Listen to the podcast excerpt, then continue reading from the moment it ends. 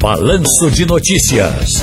Tá no seu direito. Tá no seu direito hoje com o Dr. Hugo Calazans, advogado especialista em direito do consumidor. Primeiramente, doutor Hugo, boa tarde, bom ano novo e muitíssimo obrigado pela colaboração aqui do nosso, na nossa coluna Direito do Consumidor durante o período das férias do nosso querido é, Ed, Ed, Ed Vieira, tá bom, querido? Boa tarde, filho. Boa tarde aos ouvintes da Rádio Jornal. Feliz ano novo a todos satisfação ter contribuído aí com a coluna consumidor, Ciro. Muito bem. Olha, ele botou, botou do, do consumidor, né?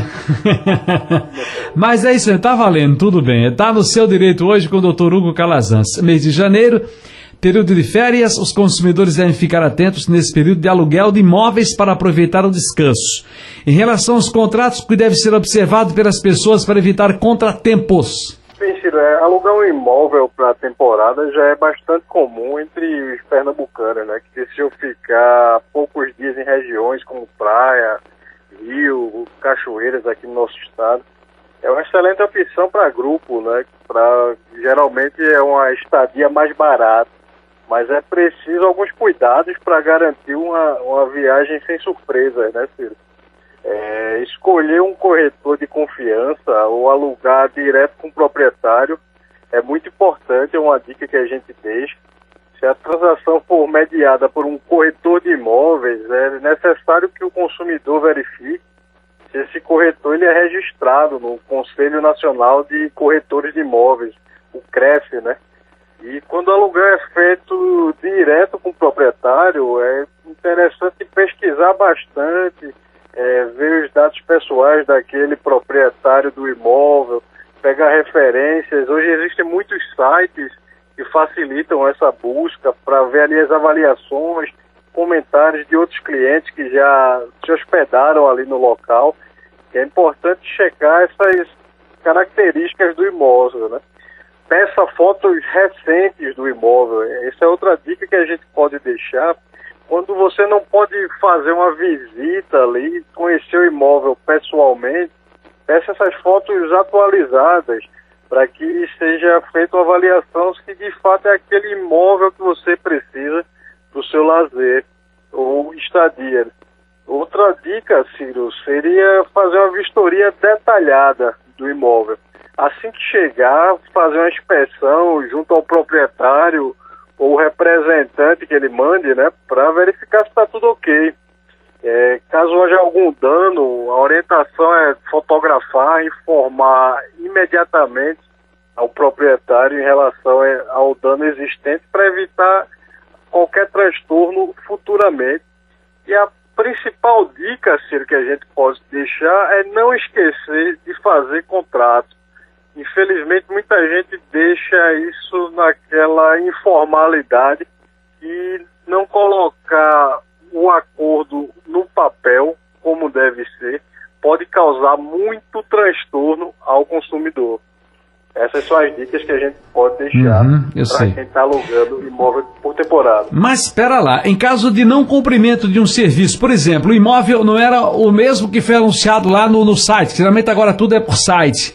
Uh, uh, qual é o caminho a ser seguido para tentar reverter, ou melhor, reaver os direitos e evitar um prejuízo, doutor Hugo Calazans?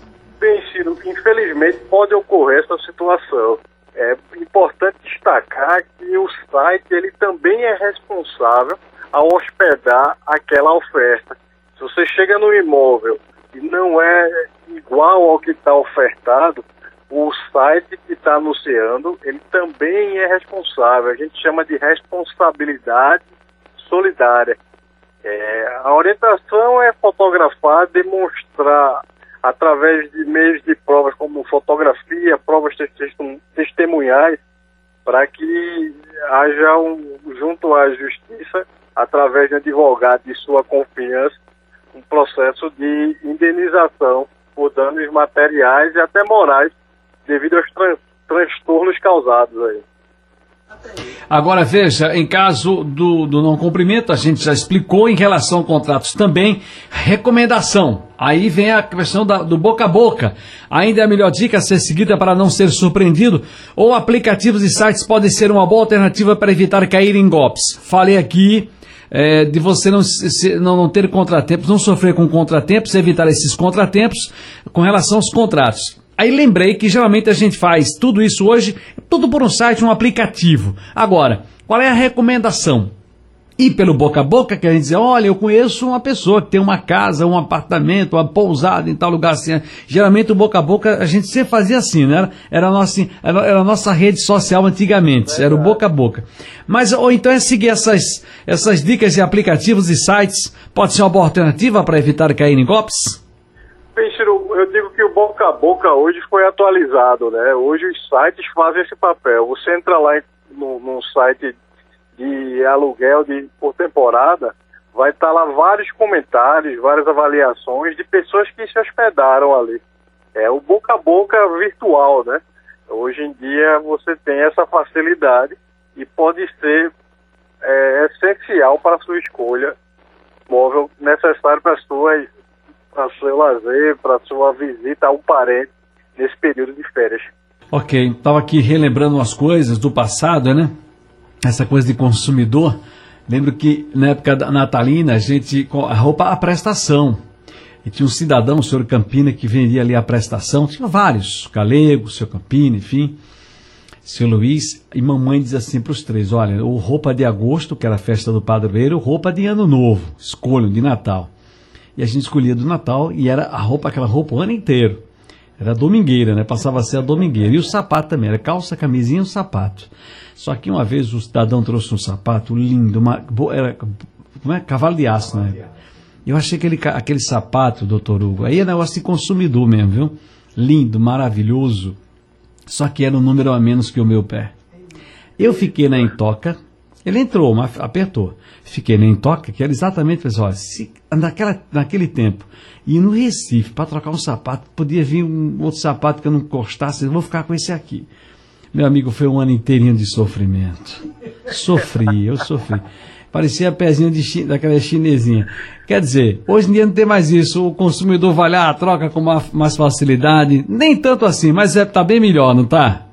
Tá sim, Ciro. O Código de Defesa do Consumidor ele tem ajudado bastante para evitar o, o, sofrimento dos pés da gente, né? Uhum. Hoje as trocas estão bem mais, bem mais fáceis, né? Mas é uhum. interessante a gente ter esse relato, Ciro, porque demonstra a evolução. Né? O, o direito ele está aqui para, de uma forma dinâmica, acompanhar essas mudanças da sociedade. E hoje o respeito ao consumidor é urgente, né? É verdade. justamente é nesse sentido que o Código de Defesa do Consumidor está aí para regularizar essas situações. Está no seu direito, doutor Hugo Calazans. Muito obrigado, um grande abraço e até a próxima. Abração, Ciro. Até mais.